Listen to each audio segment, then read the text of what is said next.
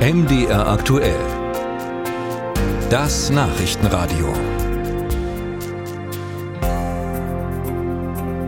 Ein Start-up ist ja ein junges Unternehmen mit einem innovativen Produkt, das versucht, genau damit auf dem Markt durchzustarten.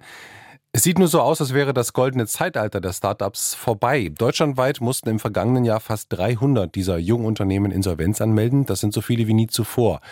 Was die Gründe dafür sind und wie es der Szene in Mitteldeutschland geht, dazu Marius Rudolph. Startups haben ein großes Problem. In der Regel machen sie in der Anfangszeit keinen Profit, sind also auf Investoren angewiesen, die ihnen Geld geben. Und genau an der Stelle hat es im vergangenen Jahr gehakt, erklärt Erik Weber, Chef des Leipziger Startup-Netzwerks SpinLab. Die Investoren sind im letzten Jahr deutlich vorsichtiger geworden. Man sieht das insgesamt auch an der äh, investierten Summe von Wagniskapital. Wir haben da deutliche Einbrüche. Die Höhe der Finanzierungen ist im letzten Jahr ungefähr so niedrig wie seit fünf Jahren nicht mehr. Und das merkt man dann eben, wenn Finanzierungen einbrechen, auch in der Zahl der Insolvenzen. Die Vorsicht der Investoren ist aber nicht der alleinige Grund für die Pleiten. Der Geschäftsführer des Start-up-Verbands Christoph Stresing erkennt in den Insolvenzen auch Spätfolgen der Corona-Zeit. Ein weiterer Faktor ist auch, dass ja natürlich jetzt viele Corona-Hilfen zurückgezahlt werden müssen, was natürlich jetzt nochmal zusätzlich auf die Bilanzen drückt. Und gerade wenn das Umfeld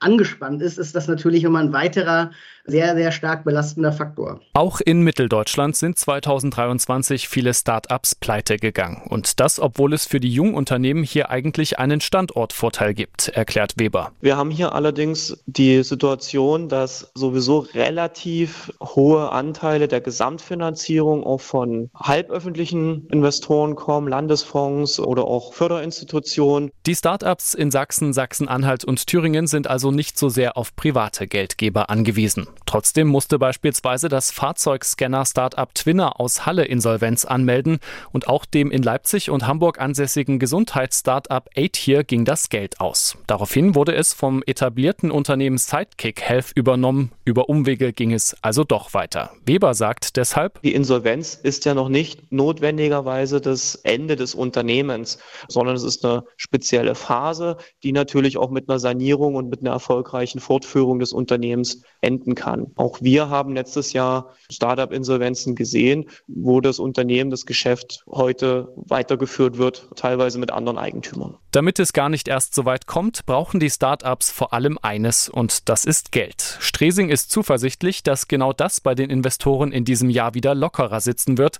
gerade weil Investoren Krisen oft als Chancen verstehen. Es ist so, dass natürlich bei niedrigen Bewertungen, beim angespannten Finanzierungsumfeld ist für Investoren eigentlich genau der richtige Zeitpunkt ist, um zuzuschlagen und um zu investieren. Das ist einer der Gründe, weshalb ich und wir davon ausgehen, dass zumindest was das Finanzierungsumfeld angeht, wir doch im Jahr 2024 wieder einen Anstieg sehen werden. Die Gründer selbst scheinen auch zuversichtlich zu sein, denn wie Stresing sagt, werden in Deutschland weiterhin viele junge und vielversprechende Start-ups gegründet.